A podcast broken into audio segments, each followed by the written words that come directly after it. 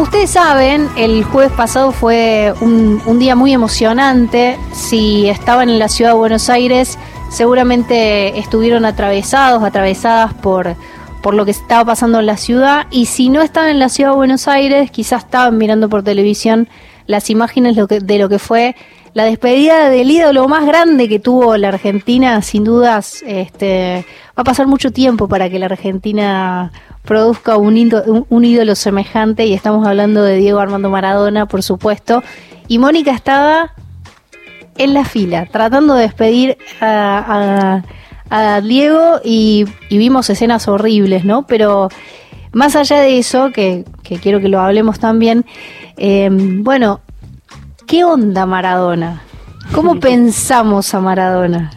¿Qué onda Maradona? Qué, qué pregunta, qué difícil. Es, mucho, ¿no? Claro, es un montón, ¿no? es una onda sola, ¿no? Eh, son muchos lugares. Yo lo, primero que me sale pensar es que es muy difícil eh, seguir en el mundo, transitando en el mundo, pensando que Diego no está, porque tengo 55 años y los que somos más o menos eh, contemporáneos o, no tanto, a ver, qué sé yo, 35 o 40 años para acá, crecimos con Diego o siempre lo tuvimos cerca. Entonces creo que el primer impacto grande es ese, eh, pensar, eh, el agujero, el primero que se me presentaba era, bueno, la selección argentina de, varones seguramente clasifique para el Mundial de Dubái, eh, y cuando entre a la cancha en ese primer partido, Diego no va a estar, ¿no? No va a enfocar la cámara a la platea con una persona, este, desquiciada casi fuera de sí cantando el himno no este no va a estar no y es algo es muy difícil la verdad que es muy difícil poder cranearlo desde esa manera, ¿no? Y después eh, todo lo que representó en una cancha, ¿no? Creo que es la síntesis, la, la certeza de, que el fútbol es bello, ¿no? Eh, es eso, es eso, ¿no? Eh, no solo por lo que hacía con la pelota, sino por la forma de habitar la cancha, la forma de ser parte de un grupo, la, la forma de liderazgo que tuvo frente a los grupos, el que siempre le importe hasta el último compañero. Eh, bueno, muchísimas cosas que ya no las, no las vamos a tener, ¿no? Eh, y después que mm, la imagen del día del cumpleaños, ¿no? De, del 30 de octubre de este año, entrando a la cancha despacito y demás, también fue una imagen de mucho impacto. Igual, yo no sé si avisorábamos en ese momento que podía haber un final tan cerca, pero fue como una muestra, para mí por lo menos un impacto fuerte. Esa persona que caminaba por la, una imagen de gimnasia. Que además no era una imagen eh, muy, muy maradoniana, esa, ¿no? No era como un viejito, no era raro. Sí, no era muy maradoniana. Era como una imagen muy desvalida de lo que teníamos Diego siempre con el pecho bien inflado, ¿no? O sea, si hay si hay una postura que tuviéramos que emular de Diego, seguramente sería el pecho para adelante. El pecho argentino. Hay, una corporalidad de Maradona que es argentina, ¿no? Por, por donde la mires. Y eso también es doloroso, ¿no? Como si un pedazo de identidad se tuviera eh, escurrido por las manos. Esa, esa es mi, también mi sensación. Ahora, estaba pensando, ¿no? En estos días, hay cosas que, que genera el fútbol, que generó Maradona, por supuesto, pero también por el fútbol. ¿Por qué genera el fútbol eso? ¿Por qué genera algo? Primero, Maradona era además digamos, casi que mago, ¿no? En ese último relato que hace Víctor Hugo de Maradona elevándose, convirtiéndose en una estrella, en la despedida que le hace Víctor Hugo en la semana pasada. Em, Maradona tenía algo que no tenía casi nadie, ¿no? Que tuvo muy poca gente dentro de la cancha. Habrá algunos que le gusta más un jugador, otro jugador, pero el fútbol también mueve algo que, que no nos mueve casi nada, o que nos mueve pocas cosas, te diría. Sí, bueno, hay, que pensar, eh, no solo en Argentina es el deporte más importante, ¿no? Pero es mucho más de lo que pasa en una cancha, porque vos podés explicar eh, casi la historia de tu familia a través del fútbol, si la familia fue futbolera, la gran mayoría de las familias en este país lo son. Podés explicar tu barrio, digamos, la composición de tu barrio. Vos sabés que cuando decís explicar los vínculos, ¿no? También. Vos sabés que cuando decís eso, mi abuela, te voy a contar una imagen que a mí me, me llena de ternura mi abuela era muy fanática de Instituto de Córdoba, pero muy fanática. Y todos los domingos, cuando jugaba Instituto, se sentaba a escuchar el partido por la radio. pero yo nunca vi una persona tan fanática. Bueno, mi hermano, que es fanático de Belgrano, este de, viajar, eh, digo, ese, tipo de, de, seguirlo, seguirlo, seguirlo posta. Pero mi abuela, y con esa, eh, con ese oído pegado a la, a la radio, sabiendo partido a partido, siguiendo partido a partido el equipo a través de la radio. Es cierto es que voy a decir, ¿no? Ese vínculo y esas emociones que nos despierta el fútbol, estar escuchando fútbol, estar mirando fútbol juntos. Sí, sí, es un, eh, digamos, después del, como idea de lo colectivo, ¿no? El fútbol también es una, una expresión de belleza. Hay otros deportes colectivos, claro, ¿no? El, el básquet, qué sé yo, no sé, el handball eh, pero con el fútbol hay algo particular que no sé si tiene que ver con la, forma de ejecutarlo. Porque es con los pies, ¿viste? Con los pies es muy difícil. Digamos, no, no es un juego sencillo. Y mm, tenés que cambiar de, opinión o de, digamos, de manera repentina, repentizar sería la palabra, no sé si es un verbo, eh, y, anunciar que algo que vas a hacer después no lo haces, y eso ocurre en, décimas de segundo, ¿no? Claro. Eh, es complejo, y requiere una cantidad de habilidad que, bueno, para mí tiene que ver con los barrios populares, ¿no? Por eso creo que los, mejores jugadores nacen en los barrios populares y las mejores jugadoras también. Porque hay una, una cuestión que tiene que ver con la motricidad y la forma a la que le tenés que prestar atención a un millón de estímulos mientras estás jugando, que eso pasa en los barrios. Jugar con una, con una piedra, con lo que sea que tengas, en una cancha irregular, quizás con una pelota que pica para todos lados, ¿no? y me parece que hay una manera de jugar así eh, que se aprende en esta región, ¿no? Que, es nuestro fútbol y Diego era eso, ¿no? Eh, si querés, eh, una representación rioplatense. Claro. Porque cuando trasladás todo este fenómeno a Uruguay, ¿no? Uruguay, un, un país que tiene cuatro millones de personas, igual siguen saliendo futbolistas de primer nivel. No, no hay relación entre la cantidad de habitantes y los enormes futbolistas que Uruguay tiene, sin embargo, ocurre. ¿no? Claro. Este, tiene selecciones que son importantes. muy buenas, claro. Y jugadores de enorme calidad, solo nombrar a Suárez o a Cavani, que juegan en, este, en las ligas más importantes. Bueno, nos pasa eso, ¿no? Y me parece que hay una manera de, sentir y una identidad muy fuerte, que pasa también a la música, el tango, el candombe, bueno, como, como una, una manera de ser, es, es el fútbol y, y, me parece que por eso trasciende de esta manera y por eso Diego, Diego fue el ídolo que fue, ¿no? Eh, el mejor futbolista de todos los tiempos, sin, sin duda, y, argentino.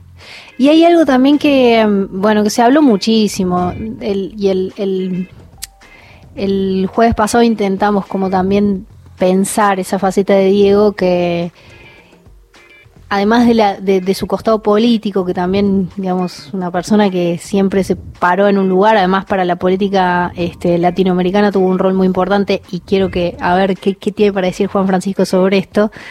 Em, pero ahí también lo que pienso es cómo la persona, Diego Maradona, a lo largo de toda su vida fue muy sensible al lugar desde el cual, desde el cual salió y, parece que nunca lo dejó, ¿no? No, no, no, por, no desde el punto de vista de, eh, de la carencia, sino de la mirada, ¿no? ¿A dónde, desde, desde dónde partió, qué miraba cuando partió y qué siguió mirando a lo largo de toda su vida, ¿no? Ese nivel de sensibilidad es, muy difícil de encontrar. Sí, sí, es complejo de, es complejo de encontrar, eh, pero creo que tiene que ver con, con haber sido un artista. Eh, yo creo que Diego fue un artista de la pelota y que, vivió el fútbol como una vocación. Y creo que el ser futbolista es una vocación. Y me parece que, aparte de toda esa, esa postura política, ¿no? que lo, lo hizo más bello como persona, porque bien cierto es que podría haberse callado la boca y haberse quedado este, confortablemente sentado en un sillón disfrutando de todo y hubiera ganado quizás mucha más plata y hubiera tenido muchísimos menos problemas. Sin embargo, no lo hizo porque me parece que la rabia, esa sensibilidad era, era mayor a él y creo que tiene una conexión directa con haber vivido el fútbol como, como un arte y como la posibilidad de ser con otros, ¿no? Me, parece que eso es, es una de las de las cosas más grosas, ¿no? De, de, Diego cuando, cuando lo pensás. Aparte es increíble, ¿no? Porque pasó una semana y seguimos pensando y, y siguen, siguen saliendo cosas para decir. Cosas nuevas, sí, increíble. Pero creo que algo. Incluso el, posteo de Pelé, ¿no? Como sí, justo Pelé, que es la, antítesis, ¿no? la antítesis política total. Sí, y Pero un chabón que la pasó bien recareta. Total. sí. Y además viene de un.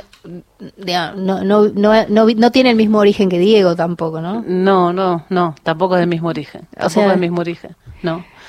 Pero creo que. Pero digo, diciéndole te amo, amigo, no sé qué, digamos, el posteo del, del día, del fallecimiento de Diego, todo, pero incluso una semana después. Sigue. Como sigue, ¿no? Sí, sí, eso, eso es tremendo pero creo que él puso como en una, en una dimensión, viste, de ser futbolista. Y me parece que a muchas de las mujeres que jugamos al fútbol, más grandes, y que Diego fue nuestra referencia, porque no teníamos referencias mujeres cuando nosotras jugábamos la pelota, eh, no sé, lo puso en un lugar de valor, porque futbolista era alguien despreciable, digamos, ¿no? Por ciertas clases sociales. El deporte de los negros, ¿a quién le importa? Un tipo bruto que solamente patea la pelota.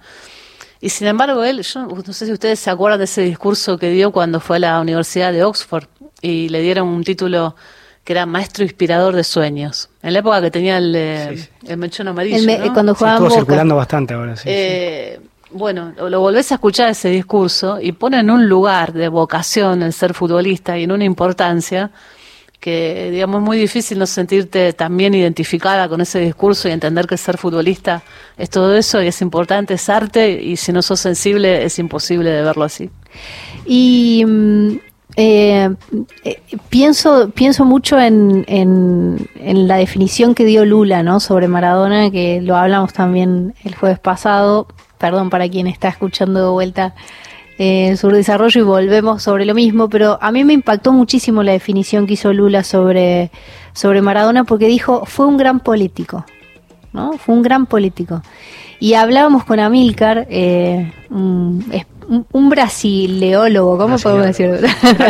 un especialista en Brasil. especialista en Brasil, Y eh, bueno, preguntándole un poco sobre cuál era la reflexión que hacía alrededor de Diego y, y contó una, una escena que además escuchábamos el audio de eh, mm, Chávez en, Mar de Plata presentándolo a Diego Armando Maradona en, el, en la contracumbre y Diego diciendo fuera Bush y contando cómo a Milcar esa expresión fuera Bush, que no lo podía decir ningún político, lo dijo él, y les corrió un poco el arco, les corrió la cancha de lo que estaba pasando adentro, como que les les dio el impulso para poder construir políticamente lo que terminó pasando. La figura de Diego Armando Maradona en la política latinoamericana es sin duda muy relevante. Sí, yo le digo que ya me estoy emocionando bastante. ¿eh? Digo, con las palabras que está diciendo Mónica, la verdad me tocaron muchísimo. Estoy muy sensible. Este, así que no bueno, sé te si lo que voy a decir te, está, toca es muy razonable. Me gustaría saber, Mónica, después como pregunta, cuál fue, además del gol a los ingleses, cuál fue el gol que más te impactó. Este, si querés, ahora que me he tirado la palabra, eh, contesto y después eh, me gustaría saber un poco de eso. Eh, y que todos, y va todas, comenten, comenten eso. no, fue una figura enorme. ¿no? Diego es una figura realmente inconmensurable porque excede obviamente lo futbolístico. Realmente la cantidad de frases que, ha dejado que ha, dejado Diego es impresionante. Es un poeta, un artista, como, como decía Mónica y realmente es un, político en, todo sentido, ¿no? Por el compromiso, por, por la épica, por, la política. Hay algo que es muy importante. La política no es meramente la razón, un programa. No se trata de eso, la política, solamente. O sea, eso es importante. Pero la política tiene muchísimo de sentimiento, de pasión, de épica. De, de, lo colectivo y, Diego claramente simbolizaba eso y, es verdad, como decía la compañera, el compromiso con tantas causas nobles, justas y un compromiso real, ¿no? yendo al lugar, comprometiéndose, este, dando la cara eh, y, se ve, se ve en el, contacto con la gente. Y, bueno, obviamente uno de los más recordados es este acontecimiento, ¿no? La contracumbre del Alca. Después íbamos a hablar un poco de eso, pero bueno, ya, ya lo decimos ahora, la contracumbre del Alca que fue tan, tan importante y la presencia de Diego, obviamente, fue clave, abrió la cancha. Recordemos la remera, ¿no? Que decía Bush con la esvástica, ¿no? Representando Bush como fuera Bush y tenía acá Bush con una esvástica representándolo de manera muy, muy dura. Eh, y todo el compromiso con Cuba, el compromiso con Venezuela, el compromiso con Palestina, este, el compromiso a nivel latinoamericano con las abuelas, con las madres. Eh, realmente me parece que, que el rol que ha tenido Diego. Bueno, recordemos las frases que ha tenido sobre el Vaticano, las frases, ¿no? Cuando él dice no me dejan entrar a, Japón o a Estados Unidos por la droga, pero no sé si se acuerdan esta, una que dice no me dejan entrar a Japón eh, por la droga, pero a los norteamericanos que tiraron una bomba, dos bombas los dejan entrar.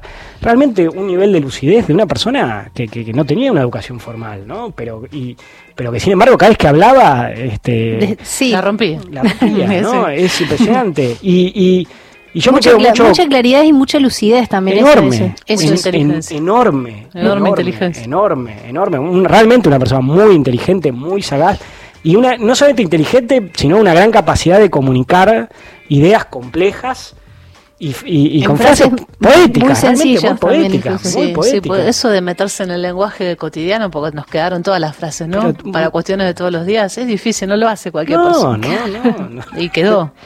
¿Se te escapó la tortuga? Es una gran frase. Es, una gran frase. A mí la cosa que más me gustó es cuando la gente fue a dejar, fue a tomar Segurola y Habana como un como un lugar de, ¿cómo se llama? De, para ir a dejar flores, ¿no? Como, un homenaje. Un homenaje, me encantó eso, realmente. espero seguro la eh, Claro, pero la cantidad de frases que, que ha dejado Diego, este, y, y, yo me quedo mucho también con esta cuestión de la épica, ¿no? Que, que obviamente, yo no sé si no, no es la idea de la mesa, pero la comparación con Messi, por ejemplo, que yo sé que es inevitable, pero digo, también no es el momento para hacerlo, pero digo, evidentemente el Diego ha tenido un nivel de épica y de, y de fortaleza, de integridad, esta idea que decíamos, ¿no? Del pecho para adelante, de, aguantarse las balas, de poner la cara, poner la cara por los compañeros, el sindicato de trabajar de, de, futbolistas, eh, la pelea con la AFA, la pelea con la FIFA, no sé, se pelea con todo el mundo, la pelea con Macri, realmente habla de, mucha integridad, ¿no?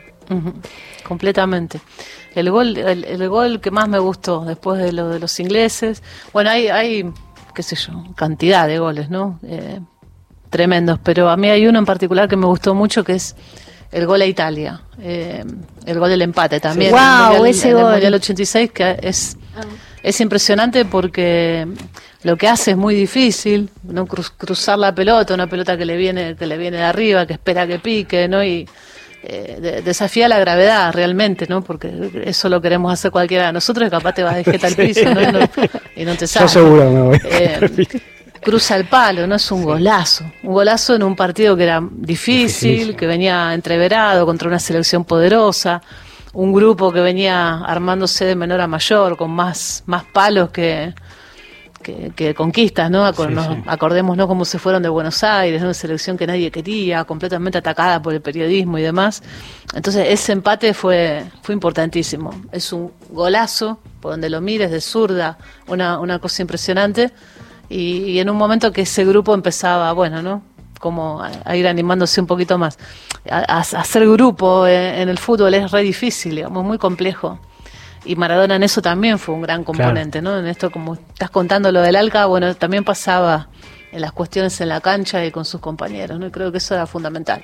A mí me parece que ahí esa selección empezó a tomar confianza y si digamos ves el gol y ves la, repetición y cómo festeja Diego que le hace así con el puño a alguien mirando para el banco no sé a quién pero es un, es un gesto de confianza no de bueno ahora estamos. Estamos acá y estamos empatándole a Italia. Y el rol que tenía dentro de los equipos también no es, es difícil yo, he jugado a deportes colectivos hecho, peloteo un poco de manera amateur, totalmente amateur en el fútbol.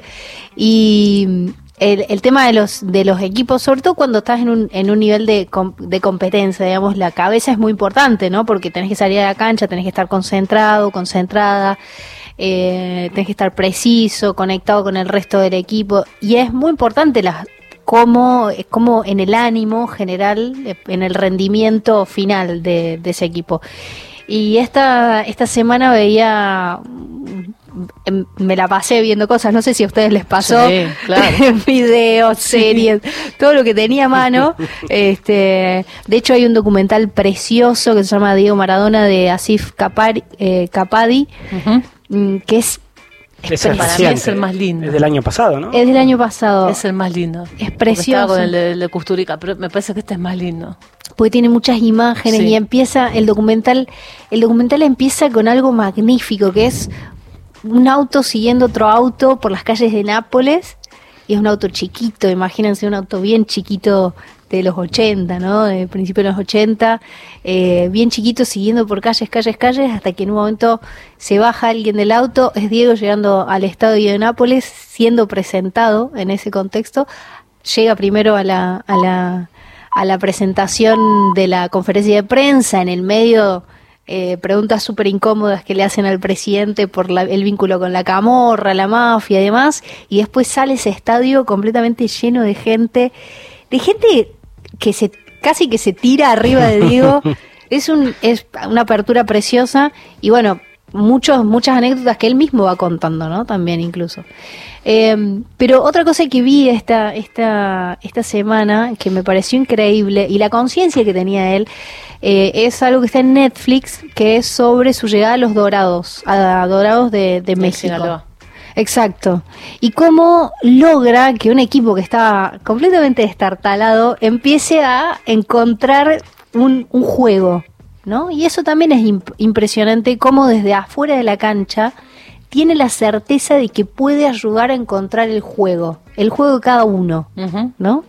Y eso es también impresionante y, como técnica, como directora técnica, eh, te quería preguntar, ¿qué, qué, qué, ves en Diego? ¿Qué viste en Diego que te hace repensar el lugar en el que estás trabajando, en el que jugás? Eh, digamos, ¿cómo, cómo organizás eso, ese grupo? ¿Cómo se, ¿Cómo se trabaja grupalmente para disfrutar del fútbol, para encontrar el juego?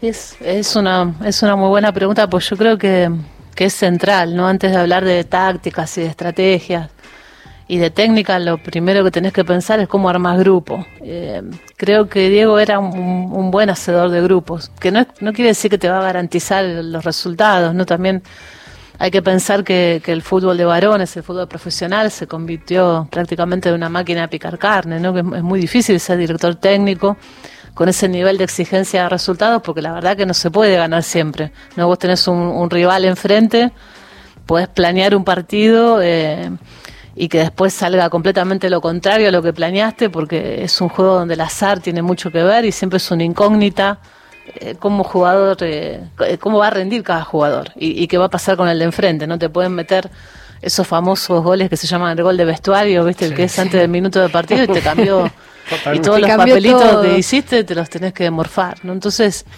encontrar lo que a cada jugador o jugadora le convence, encontrar el lugar en la cancha. Eh, eso es un, trabajo que tiene mucho que ver con la docencia, que tiene mucho que ver con el pararte, preguntar, considerar a la persona que estás dirigiendo. Nosotras nos gusta mucho atravesar todos estos procesos de, enseñanza en el barrio con la educación popular, y creemos que la educación popular es clave por la pedagogía de la pregunta, ¿no? Esto de estar preguntándote eh, permanentemente y no pensar que un mismo ejercicio le puede servir a esta persona como a esta otra y tratar de explotar lo mejor que se tiene, ¿no? Para nosotras, las pibas en el barrio tienen una corporalidad eh, estupenda, digamos, saben muy bien cómo poner el cuerpo, porque pones el cuerpo permanentemente en el barrio para defender tus cosas, para defender lo que es tuyo.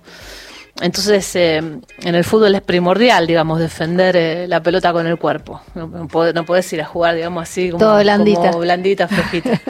y, digamos, esa es una virtud que, está ahí, ¿no? Eh, y bueno, ¿cómo, cómo reforzamos eso?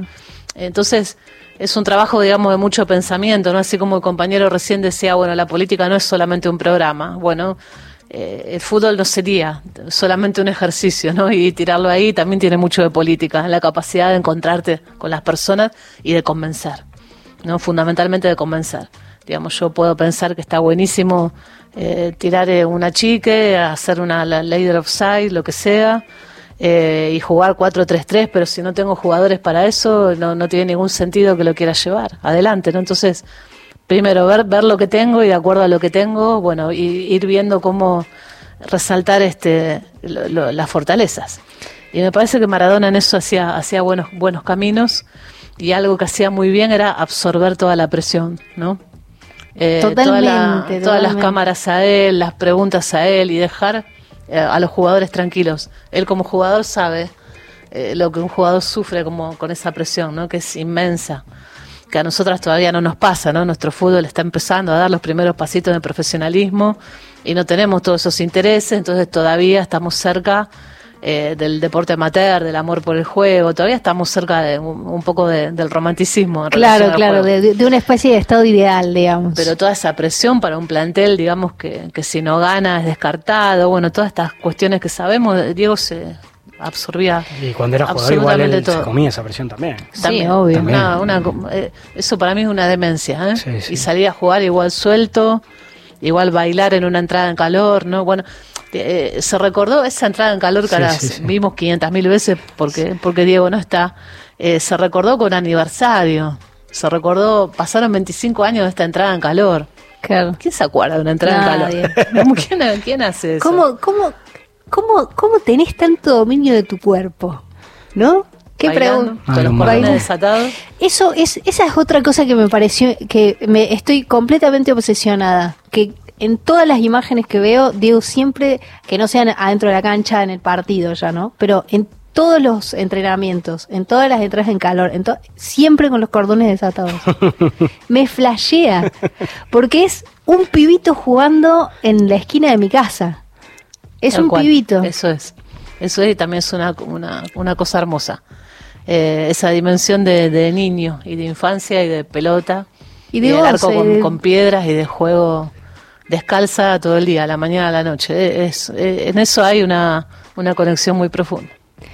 Moni, no sabes cómo te agradezco esta charla. Eh, para mí fue un placer, eh, creo que para... Sin duda, muy emocionante, muy lindo. Señor Juan Francisco. Para mí también me hace bien porque como lo seguimos duelando, ¿no? Como decimos. Y vamos a seguir, vamos a seguir. Cada vez que te, encontrás con, compañeros o compañeras a charlar, algo, no sé si repara, algo. Amorosamente. Un, poquito claro. Celebrando. Eh, eh, Vos sabés que leía a Julia Rosenberg, que es una historiadora que escribió un, libro sobre Eva y las mujeres, que siempre lo recomiendo porque es buenísimo. Y ella dijo, tuvimos la suerte de ser contemporáneos a Diego Armando Maradona. Y la verdad es que sí, ¿no? Sí, completamente de acuerdo. seguir hablando, porque es inagotable. Es inagotable, y como inagotable eran las gambetas y los 14 mil millones de recursos que tenía, ¿no? Para llevar la pelota al pie y pasársela a un compañero. Algo de lo más difícil que hay y, gambetear para adelante, ¿no? Como decimos Siempre para adelante. Siempre para adelante, dificilísimo. Siempre para adelante. Bueno, te agradezco de verdad muchísimo, un placer, una emoción que, que hayas pasado por este estudio y haber compartido estos minutitos que por, por mí seguirían, pero tenemos un, programa por delante. Eh, Mónica Santino, para quienes eh, yo eh, tuve el, el, mal tino de no repetir y repetir tu nombre, este, para quien estaba escuchando, Mónica Santino, directora técnica, una grosa, en resumidas cuentas. No, no sé, no sé, pero eso va por mi cuenta. Muchísimas gracias, muchísimas gracias, a, a, les dos, muchas gracias.